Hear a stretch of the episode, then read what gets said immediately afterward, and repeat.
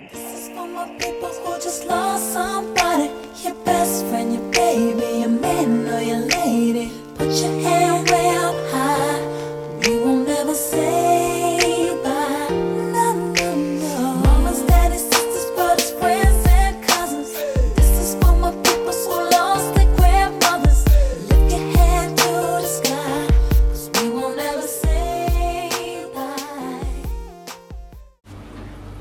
大家好呀，欢迎来到我的播客《播发沃》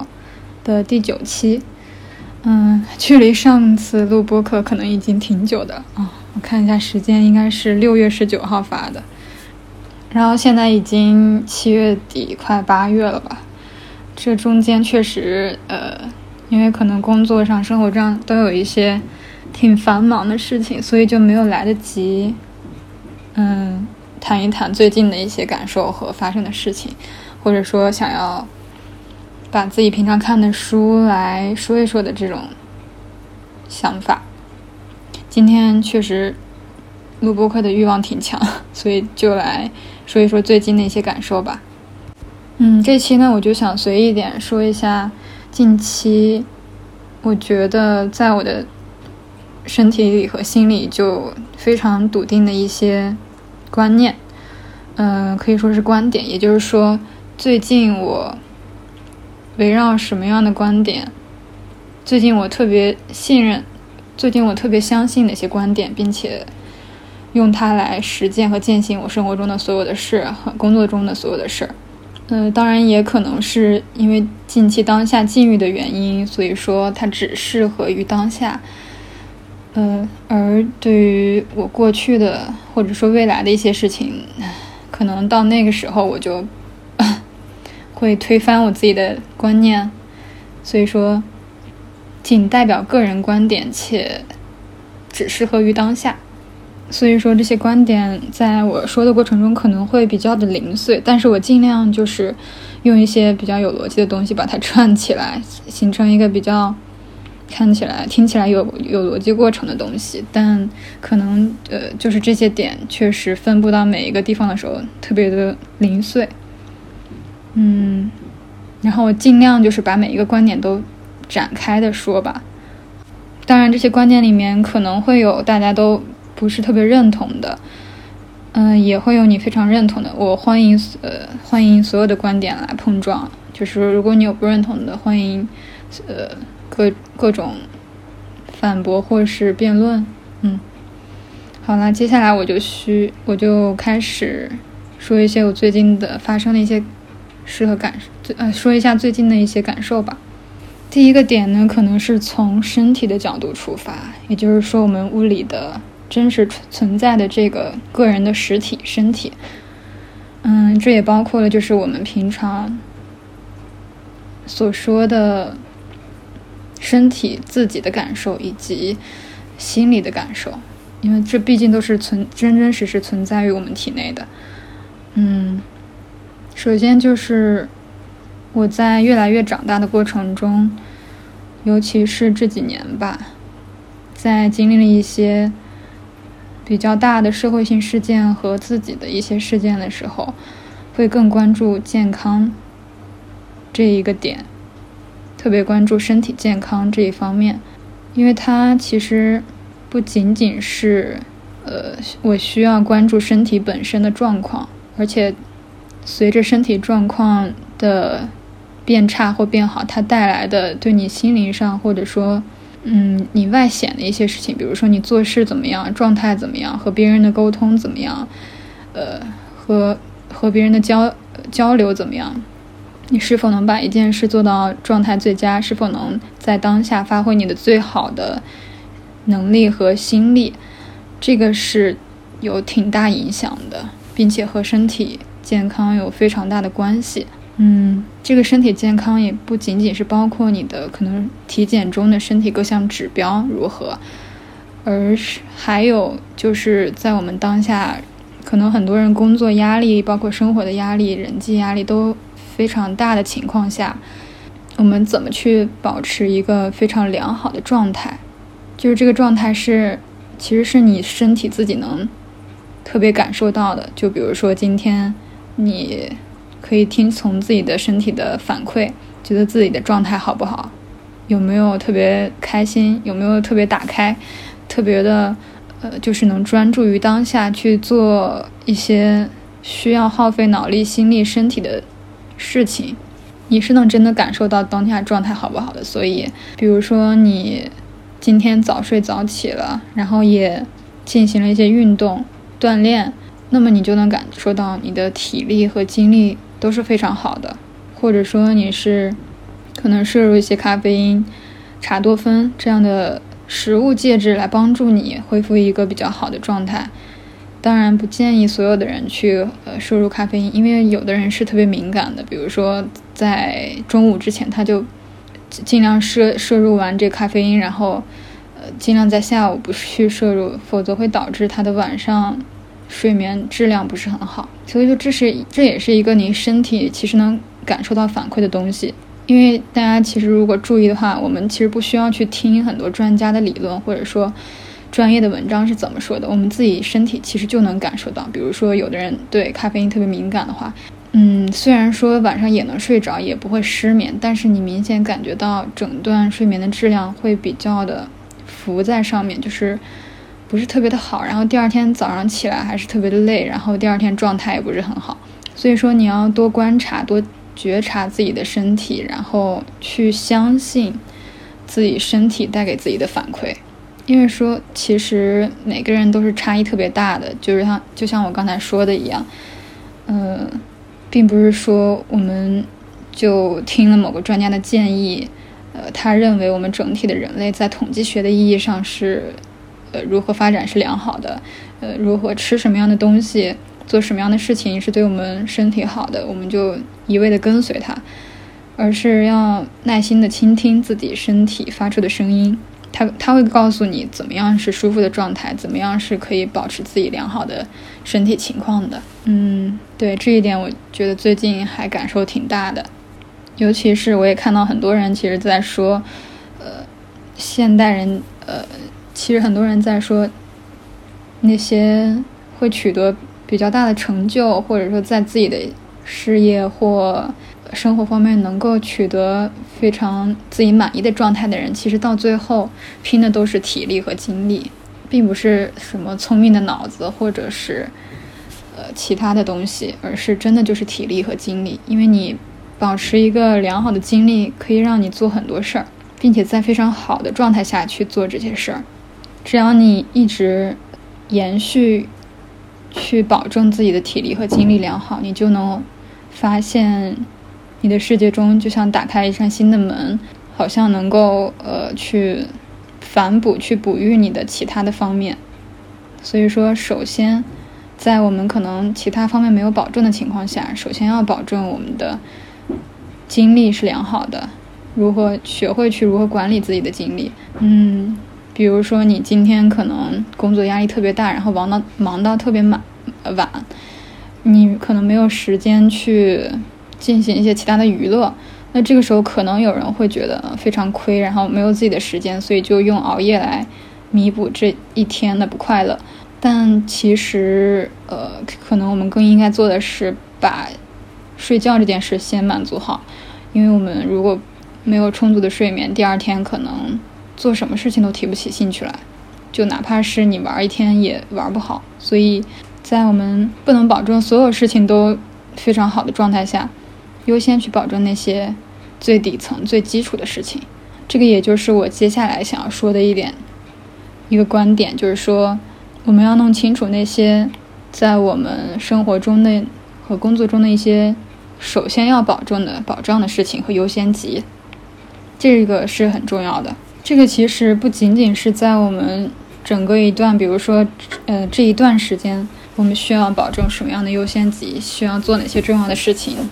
而是在每一个当下，每一个非常短的时间内，可能我们都会有很多想做的事儿。比如说，一天之内，我既想要完成运动，又想要把工作做好，还想要，比如说跟朋友吃个饭，或者说进行一些自己的娱乐，要刷刷手机，看看书。嗯，要打扫房间卫生，非常非常多的事情每天可能，但我们确实有时候，没有那么多的时间来做每一件事，并且把每一件事都做好。那这个时候应该怎么办呢？可能我们我之前，呃，可能跟我一样比较内耗的人，可能就会努力的想要把所有事情都做完，导致的结果就是，其实我呃每个时间点都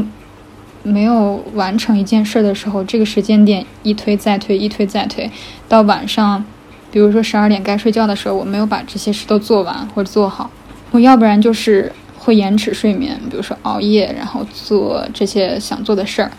比如说娱乐啊什么的。我相信大多数大多数人也都会这样，对吧？要不然就是当一天结束的时候，我要睡觉了，但是我没有做完这件事，然后我就会怀着深深的焦虑和有一点内疚，对自己的嗯小小的不满而睡睡觉。嗯，所以我认为这两者其实都是不太健康的。心理习惯和生活习惯，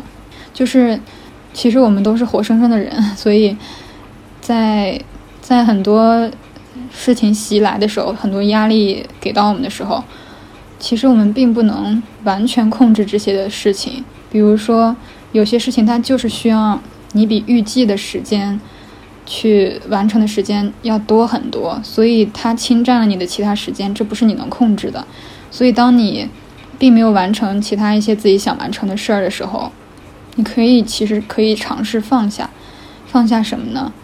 就比如说一天你有十件事要完成，但是由于一些计划的呃变动，你只完成了可能四五件，然后其他的事儿你也想要做，但是嗯没有时间，来不及，所以你应该去考虑一下。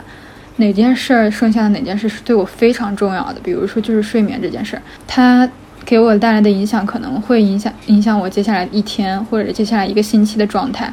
那么我就需要优先去完成这件事，完成好这件事儿。而其他的，比如说娱乐，当然并不是说娱乐不重要，也并不是想要呃强加一种什么样的道德观，说我们就是应该工作，就是应该。呃，保持良好的身体状态，而不去关注自己内心想要娱乐的那种向往、那种兴趣。但是我们暂时可以把它放下。我们放下的原因，并不是说我们没有机会做这件事，或者没有永远没有机会在很特定的时刻完成它，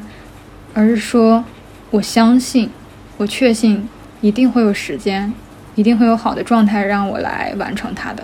然后我自己来说，可能有时候会。呃，因为我是比较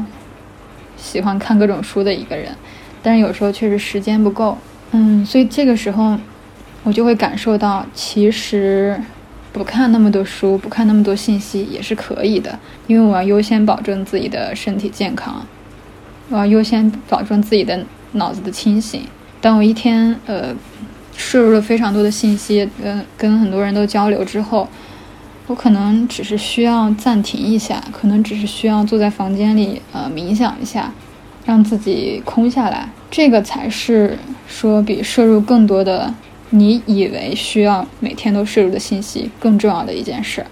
比如说，你认为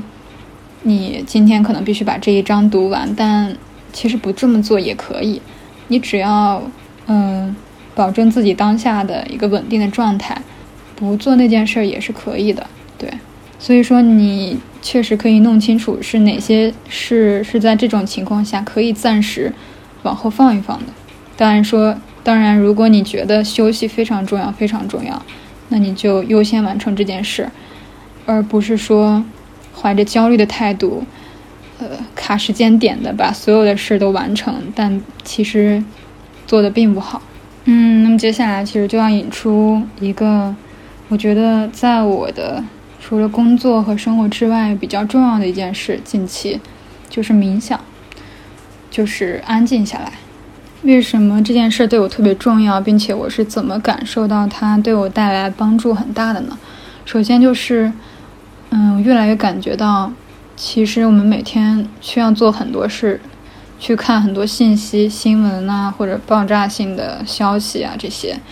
有时候我们是主动去看的，但其实很多时候都是我们被动在刷这些消息。可能手机现在的是我们必不可少的一个伴随身边的东西，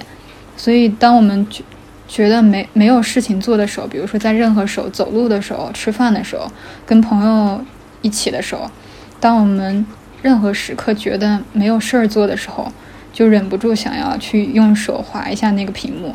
去看看又发生了什么，或者有时候真只是，甚至没有任何事情想要去看，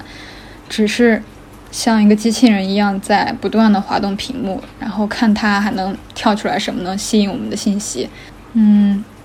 也就是这两年吧，我感觉这是一个非常不健康的、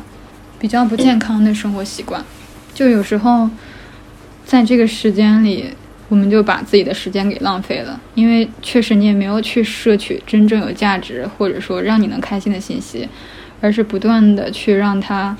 呃，带给你一些什么。我们的脑子会可能变得越来越机械化、被动化，就越来越是就像大家说的奶头乐那样一个状态，就是越来越依靠。手机它本身能带给我们什么消息，而不是说我们自己想去主动获取什么，这一点是让我我感觉也是增加我焦虑状态的一个原因吧。可能，嗯，因为我的时间业余的时间可能就是这么耗费过去的。比如说，我今天想做什么事儿，但是完全没有开展，但是你又不知道时间花哪儿了，但是你稍微看一下就知道，其实是。一直在刷手机，可是也并不知道在刷什么。比如说进入某个红色软件、黄色软件，它就会给你推送很多很多你当下感兴趣的事，然后把你的所有时间都占了。其实你看了很多碎片化的信息，但可能它并没有给你带来什么真正能留在你体内的、留在你心里的东西。所以说这个时候，我就希望自己能暂停下来。不光是在这个时候，我觉得任何时候，我觉得自己不受控制了。自己并不知道自己当下想做什么，自己的脑子里非常需要梳理一下当下做的事儿和不知道如何专注了，我就会停下来，暂停一下。这个暂停就是说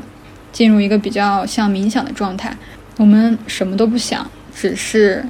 关注自己的呼吸，关注自己的身体，闭上眼睛，甚至关注呃周围发生的一切，不管你是处在哪个环境。比如说，你可能处在一个大自然的状态里面，嗯，你就可能会听到外面的下雨声、树因为风吹过来它的声音，以及呃街上人来人往的他们的说话声、脚步声，这些其实都可以纳入到你自己的视听范围。但这就是帮助你去不再关注那些自己内心的东西，很多想法。其实大家如果冥想过，也知道，呃，它的主主要的思想就是说，不去不再去关注你内心的一些，呃，不是不不再去关注你思想上的一些东西。就是我们不并不排斥它来，比如说你在闭眼冥想的时候，可能会有很多事情打扰你，你最近呃发生的很多事情都会来都会来进入你的脑内，比如说你要去计划一件事儿怎么做。计计划接下来去跟朋友去哪里吃饭，呃，去哪里逛，很多很多事情都会打扰你。但这个时候你要做的就是让它发生，但是把它轻松的赶走，就是说，轻轻的挥手跟他说：“好，我知道你存在，我知道你是比较重要的一件事儿，但是我现在暂时不想去计划，不想去想，我现在只想专注当下，只想去。”观察我自己的内心，只想让自己平静下来，只想特别感受这一几分钟的一个呼吸的状态，身体的状态，去听从自己的身体和内心，去听一听目前发生在我周边的当下这一秒会有什么样的声音，什什么样的视觉。所以说，它是一个可以暂时把你从生活中、工作中的纷扰扯出来的这么一个状态。它让你能够暂时的从一个第三者视角来看自己，说：“嗯，好，当下我有这么多的事情要做，但是我依然可以给自己一个放松的休息的时间，我依然可以轻松的把自己拽出来一会儿，也哪怕就是那么几分钟，我也需要暂停一下，需要冥想，需要空等一下，我不知道会发生什么。”但是我真的很需要这几这几分钟或者这一个小时的休息时间，在这样的状态，嗯，完成之后，可能会有人说，呃，不就是冥想，不就是让自己什么都不想，然后安静下来嘛？但其实，呃，如果冥想过的人都知道，它会有一个非常神奇的过程。对于每个人来说，这过程和结果可能都不一样，但是它会带给你一些东西，让你觉得那个东西就是很神奇。不管是说在冥想过程之后，你获得了一种内心的平静。或者说你的思路更清晰了，你更知道自己接下来想要什么，想做什么，嗯，而是同样的会让你思维更有创造性了，或者说更有能力和心力、体力、精力去完成一件事儿了。所以它带给你的反馈是非常好的，你就可以坚持把这件事做下去。所以，嗯，这就是这段时间吧。我觉得当我需要一些。身体和内心的反馈的时候，我就会暂停下来，给自己一个空想冥想的时间。这个对我来说是蛮重要的，所以说这是最近比较对我重要的一件事。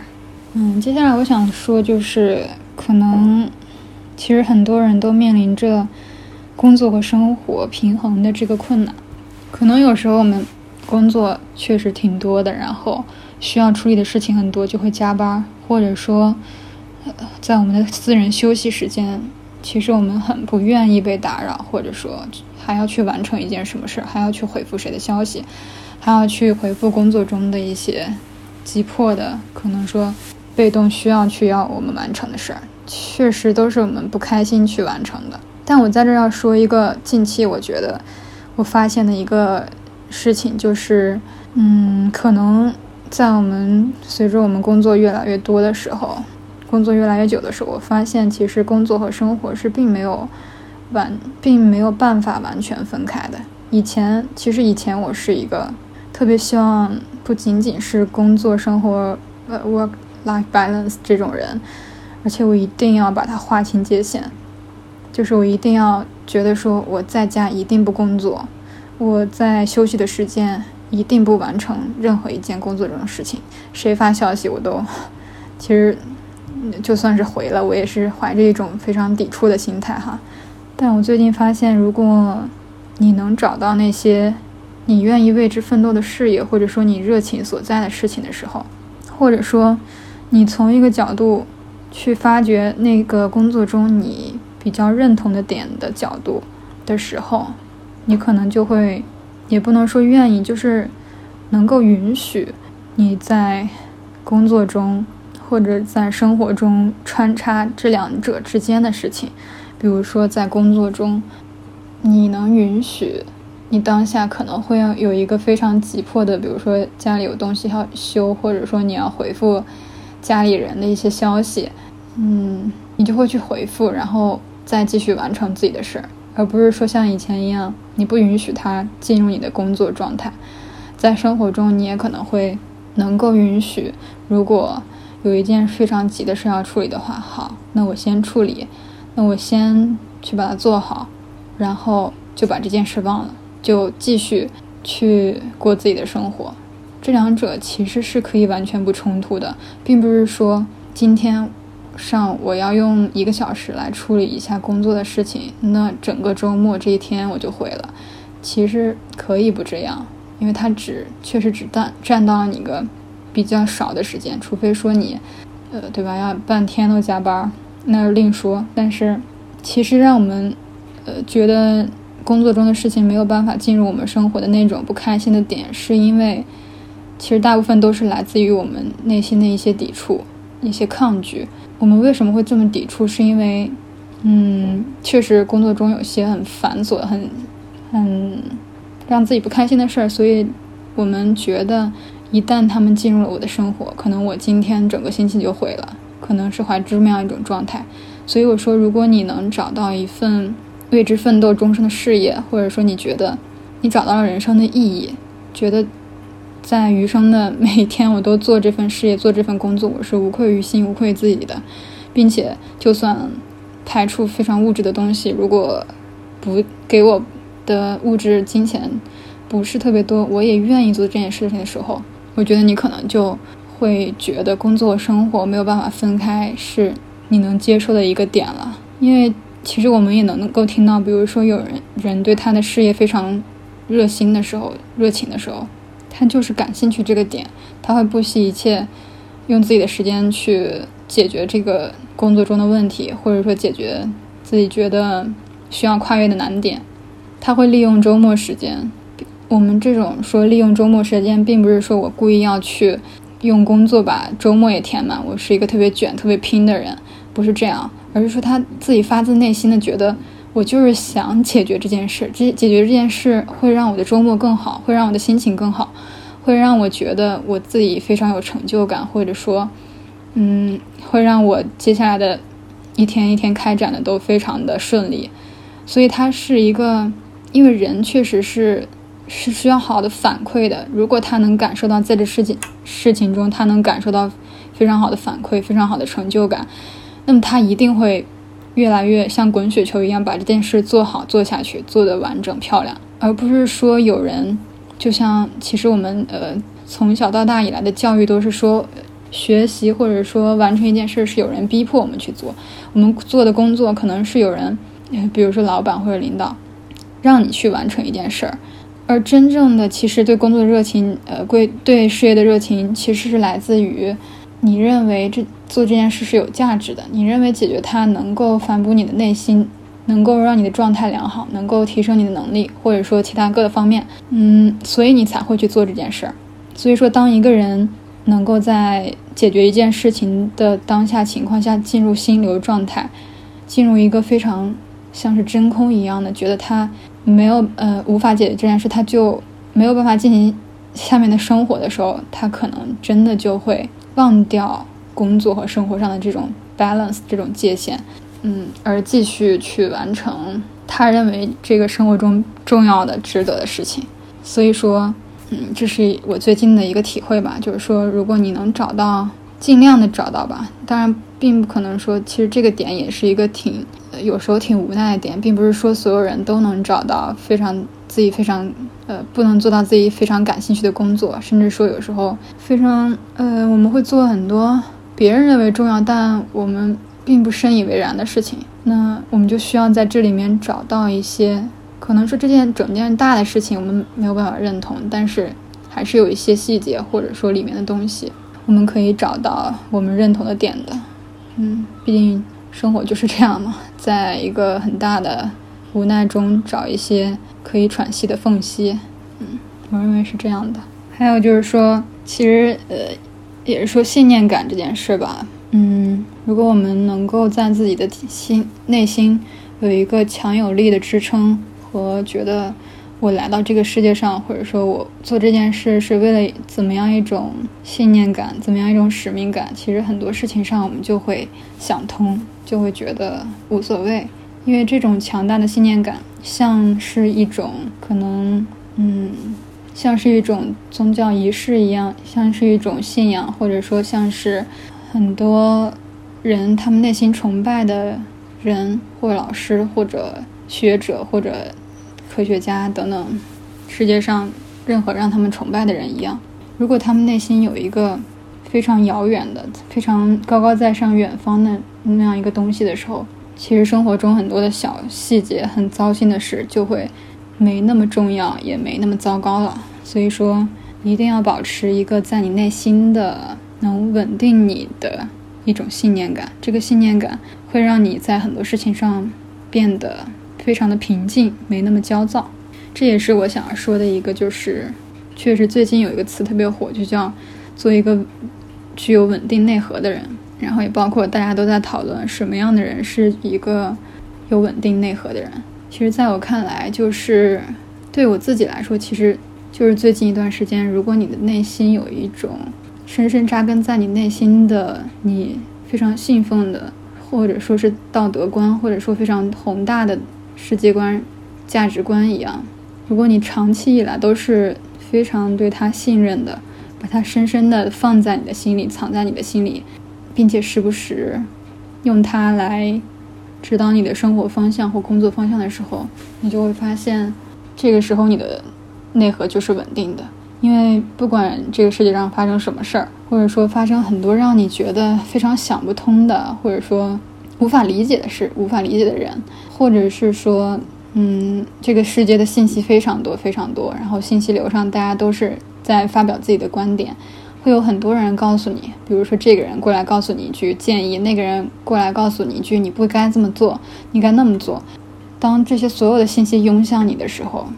如果你具有一个稳定的内核，你就会，你不会去拒绝这些信息。首先，你觉得哦，这是一种他人的观点，这是一种别人的想法，那，嗯。我是可以听一下，但是当我自己做决策或者决不决定要把它纳入我自己的信念体系、思考体系的时候，我会想一下，我会想一下他是不是我真的认同的。嗯，他说的这个话有道理，那我可以改变我原有的信念，并把它纳入我自己的体系，或者说我并不认同，那我就听过之后把这条信息屏蔽掉，然后扔出去，继续维持我自己稳定的内核。所以说，一个。具有稳定内核的人，他可能在可能经历过一些困难，经历过一些失败，然后在那个失败中，他已经建立了自己的一个一套非常稳定的体系，一套在长时间的摸爬滚打中，觉得自己一步步的躲过了一些挫折，他一点一点的建起了自己的一个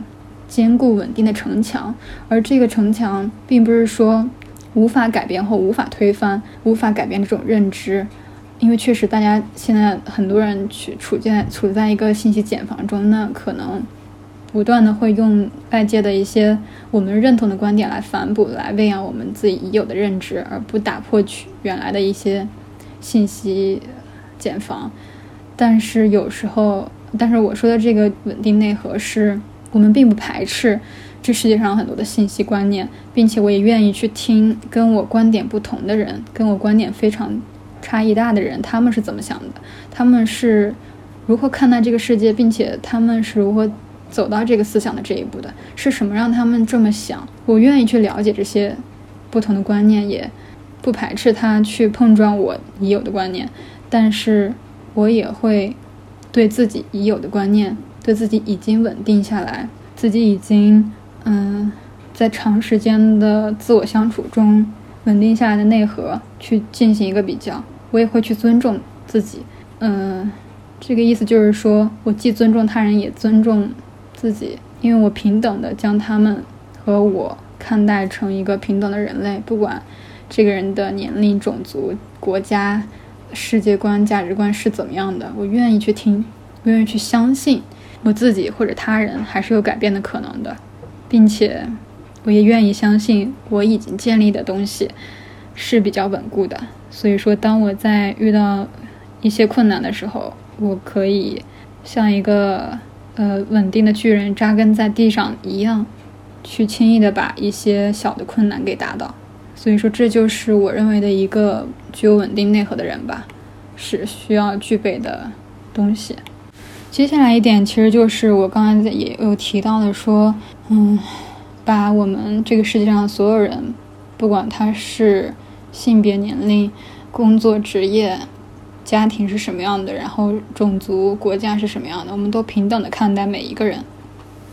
这种平等，并不是说我们故意要去将每个人都一视同仁，或者说不管他身上有什么样的个性，我们都将他视为一个外界的异于我们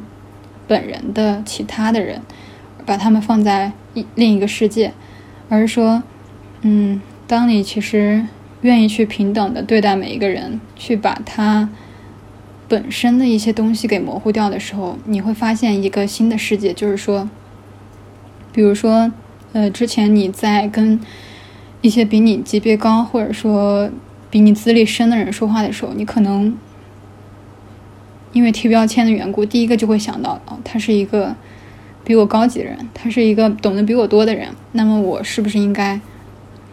对他更尊重一点，或者说我该怎么表现出自己的礼貌、礼貌这样的情况。所以说，当你的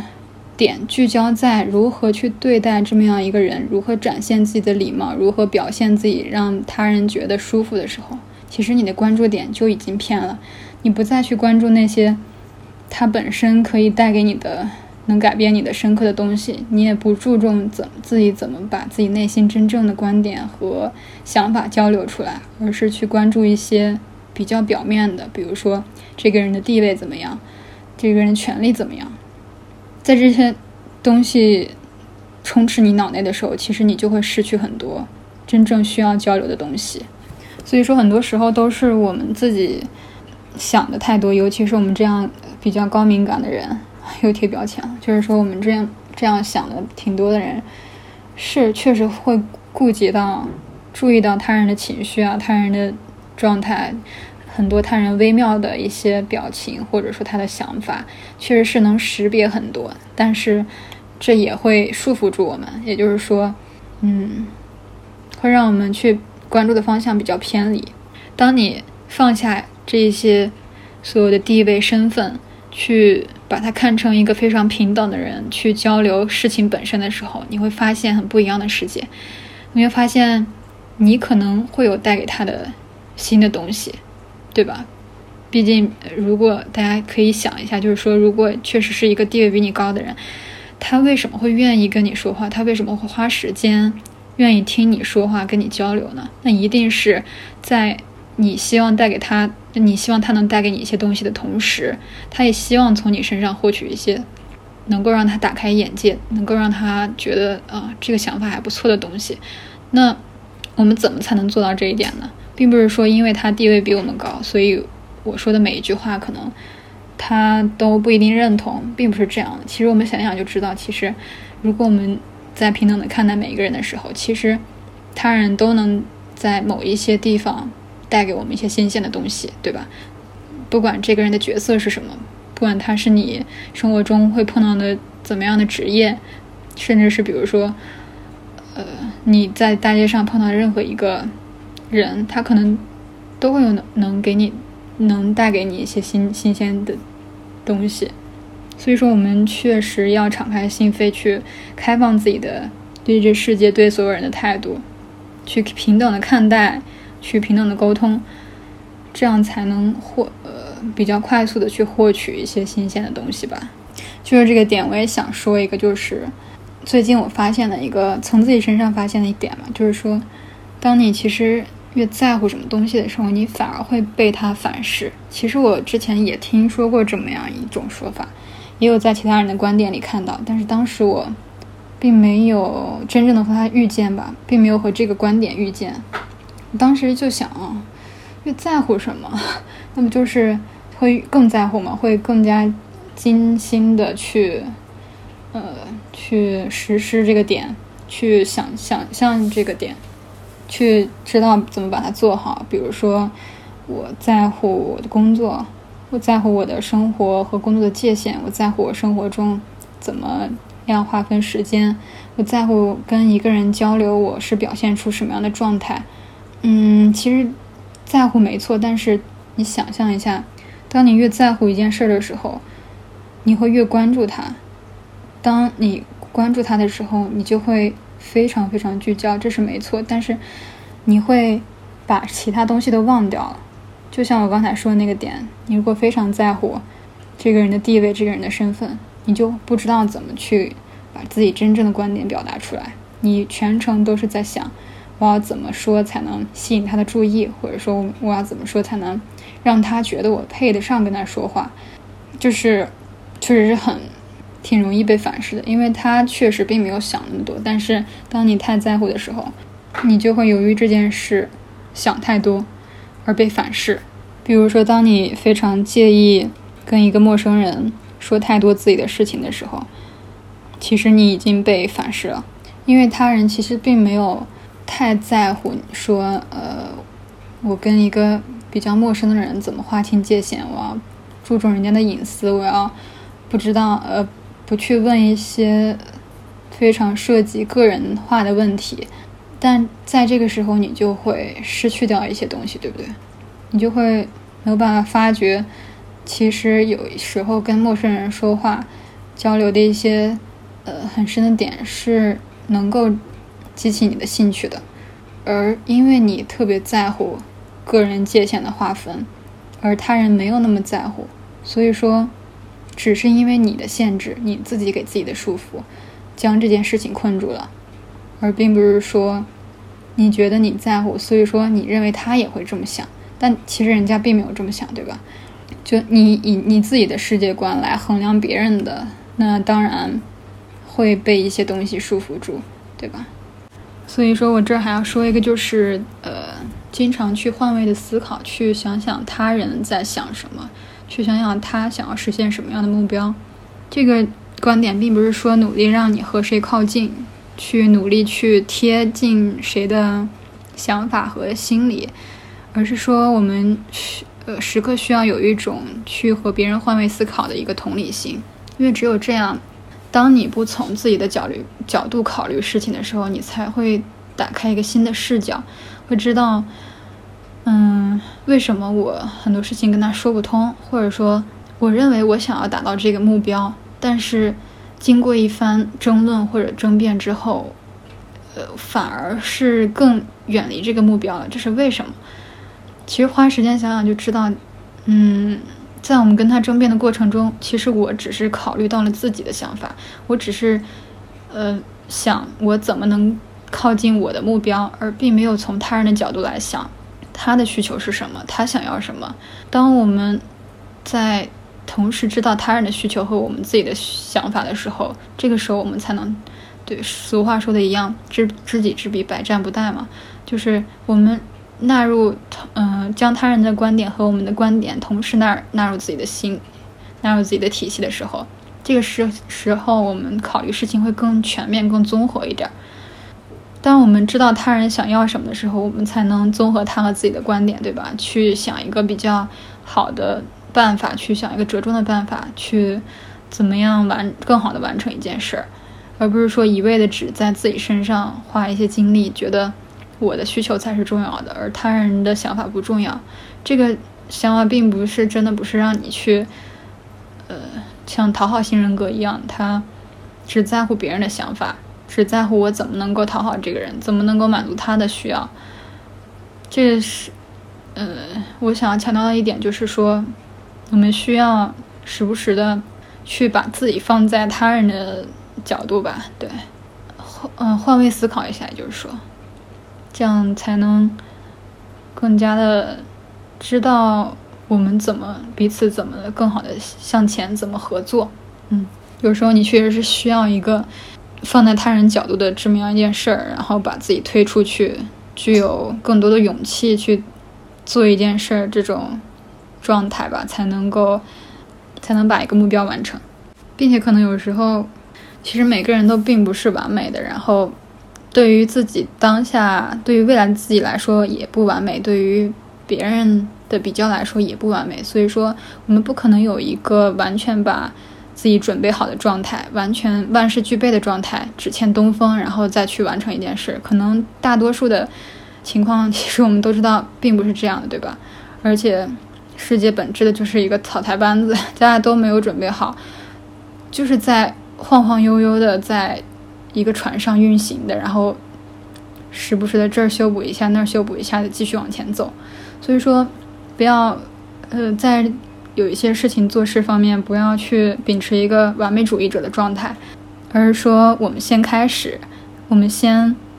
觉得这个方向对呢，我们就先开始，然后再去想一些其他的准备的东西。当然，并不是说让你毫无准备的就开始，而是说不要苛责自己，不要苛责自己的想法，不要认为自己能所有的情况都考虑到才去完成一件事，必然是有不完美需要变好的地方，对吧？因为我们这世界本本来就是需要进步，需要一点点去完善的，要不然我们就怎么怎么推进这个让世界变得更美好呢？对吧？是有很多需要改进的地方，所以说。不要认为自己能够在每件事上都是所有万事俱备了才去开始一件事儿，要有勇气去，呃，先走出第一步吧。对，很多事情就是其实关键就是在第一步。当你没有走出第一步的时候，可能后面的事情都没有了。但当你有勇气去踏下第一步，去认为自己相信自己的时候，嗯，可能事情的转机就会来了。接下来就说说的一个，其实是我长期以来的一个。嗯，在和人相处中，一个觉得比较重要的东西吧，就是信任。不管是在生活中，你需要建立跟朋友之间的信任，还是说，如果你呃跟他刚认识，然后需要去发展一段友谊的关系的时候，你需要建立信任，还是说跟家人之间，不管是相处了多久的家人、亲密的朋友，都是需要建立信任的，包括在工作中也建立信任也非常重要，对吧？而这个信任，我们不要去着急去建立，因为每个人他呃，就像说每个人都是一座孤岛嘛，大家都是。嗯，有时候不是特别愿意打开自己的，不是特别愿意跟一个之前并没有出现在你生命中的人去具有非常陌生感的人去说很多的事情。但是这个是可以改变的，对吧？人和人之间的建立的信任都是从一点点开始的，并不是说每个人一开始就会觉得非常信任你，会把所有的事情交给你，然后所有的事情都让你去做，并不是的。所以还是需要耐心一点。对，耐心一点，去一点点的建立这种信任的感觉。这样的话，嗯，你不要着急。就是当你从也是换位思考吧，当你从别人的角度去考虑的话，当他不是特别的信任你的时候，你可以考虑到这是为什么？可能和和你还没有很熟，对吧？呃，不愿意跟你说太多私人的东西，嗯，不愿意跟你建立一段友谊的关系。那这个时候你就。耐心一点，稳稳稳定一点，就是知道他为什么这么做，并且你自己其实也并没有打开的时候，你也不要着急于说我要特别快速的去讨好这个人，我要怎么让他了解我，我怎么样的快速跟他建立起一种不管是什么样的关系，嗯，我觉得都要耐心一点，因为这样只有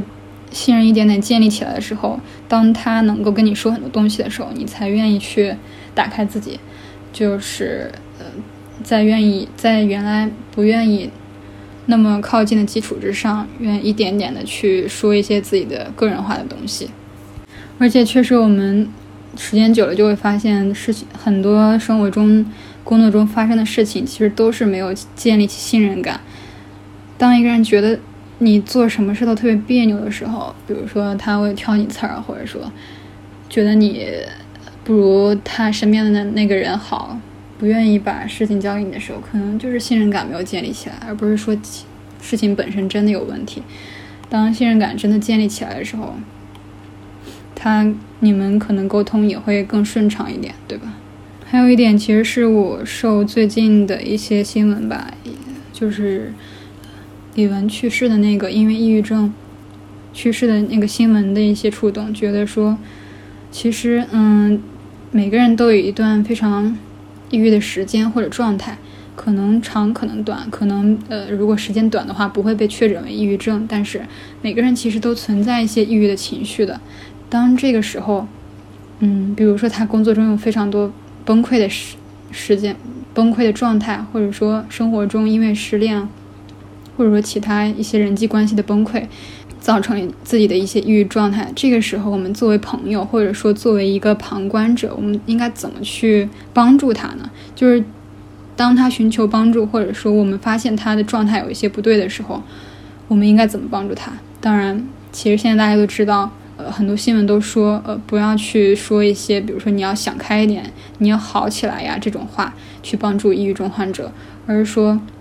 要跟他一起的，一起状态好起来，就让让他发现一些生活中美好的、快乐的事情，对吧？还有一个点就是说，我想说，比如说在我们看到一些非常好的东西的时候，我们特别喜欢的、感兴趣的点的时候，我们可能会觉得说，诶，这个分享给他会不会好一点？或者说，脑子里会想，嗯，有那么多世界上还有那么多值得。人感兴趣的事，他为什么会这么想不开呢？其实这就犯了一个就我们无无法换位思考的问题，就是我们没有在那个状态，我们是并不知道抑郁症患者他是怎么想的。如果一件事情，一件让你觉得快乐的事情让你快乐，它其实是因为你本身的状态就是快乐的状态，因为你本身当下状态就是非常好的，所以当你看见让你感兴趣的事情之后，它是起到一个锦上添花的作用，但当一个处于抑郁状态的人，你跟他去说一件特别开心的事的时候，他其实是会更更加状态不好。为什么呢？因为他可能会想，哦，世界上还存在这么美好的状，呃，这么美好的事情，还存在一些这么好的东西，但是他又跟我有什么关系呢？我当下状态不好，所以我没有办法成为这样的人，我也没有办法感受到他们的快乐，就是它是一个非常遥远的东西。确确实，这个世界上有很多快乐的事情、快乐的东西、状态，但跟我毫无关系。他们确实会这么想，所以当你没有办法换位思考去考虑他们的状态的时候，你其实可以冷静下来想一想，有时候生活中发生的一些令人兴奋、快乐的事情，其实是对抑郁症患者来说是一种压力、压抑，因为他们没有办法，首先没有。办法去获得这样的东西。第二，他们有时候可能也没有办法理解为什么这个人会这么的快乐，他到底快乐在哪里？而为什么我又无法获得这样的好的状态呢？所以说，嗯，这里面也是一个我我自己认为可能不太对啊。我自己认为可能去帮助抑郁症患者一个比较好的 tips 吧。还有就是一个可能也不是说观点嘛，就是我。刚刚发现的，觉得说记录这件事真是一个非常好的东西。不管是你从图片的形式去记录，比如说拍照片，把你当下旅游的、玩的、吃的东西都拍下来、记录下来，哪怕这个并不是发在社交网络上，嗯，当你有一天觉得翻翻开自己的相册，想去看一看、回看的时候，你会发现一个很神奇的状态，就是说，好像那个如果时间越久的话，你会发现的越明显，就是那个。之前的自己拍的这些东西，或者说，是你照片上是你的本人，你都好像去看一个第三、第三个人一样。他就是去看一个另一个人的状态，你好像时间久了就会忘记曾经自己发生在自己身上的事情，或者说自己的经历、自己去过的地方。嗯，不光是照片嘛，如果你去有有记录的习惯、记日记的习惯，这个日记并不一定说。嗯，是非常像日记形式的一种东西，或者说小学生日记那样的那样的东西。嗯，而是非常多的形式吧，就你可以任何形式去记记录自己的生活，或是手账，或是微博的心情状态。当你去回看的时候，你会发现，哦，原来当时我是这么想的，我原来我当时这么想不开，或者想得开。有时候它能够安慰你，有时候你。对照现在的自己，会发现原来我进步了这么多，原来相比自己我已经很好了，所以他就会给你一种非常安慰的状态吧。嗯，而且确实有时候记录一些东西，对当下自己也是有好处的，因为如果你有一些烦恼，嗯，实在没有机会当下能跟朋友或者其他人说出来的时候，如果你进行一些表达性的写作，把自己的。抑郁状态，或者说把自己的烦恼和其他不开心、开心的事情都写下来，嗯，你会发现其实轻松了好多。其实有时候人想不开，就是因为他没有办法有一个输出的窗口，他也并不是觉得说出来这些当下就需要一个怎么样的解决办法，或者说他也不期待当下就能把这件事情解决掉，就就能够把问题解决好。但是当你把它写下来的时候，它就像是，嗯，进行了一次疏通，就把你内心的那个堵的点给说出来了，其实就会好很多，就会想开很多。对，好啦，这就是今天我其实想说的最近发生的一些事情和自己的一些想法观点吧。可能确实如我所说，就是这些观点只是可能跟当下的我的境遇比较相似，所以我比较认同这些观点。如果之后未来有一些事情给我一些冲击的话，我可能，呃，包括别人如果一些观点能够说服我的话，我可能会改变自己的观点，可能会和现在的观点完全不一样，会完全颠覆。但是我欢迎这样的观点的碰撞和想法的碰撞，就保持一个开放的态度吧。对，所以说，如果你觉得我说的话你很不认同，那可能是我们。的经历或者说我们的状态很不一样，我们经历的事情也不一样，看到的人、相处的人也不一样，所以说你不认同我，这是很正常的。嗯，对。那么这期播客就先这样了，感谢大家的收听，下次再见，拜拜。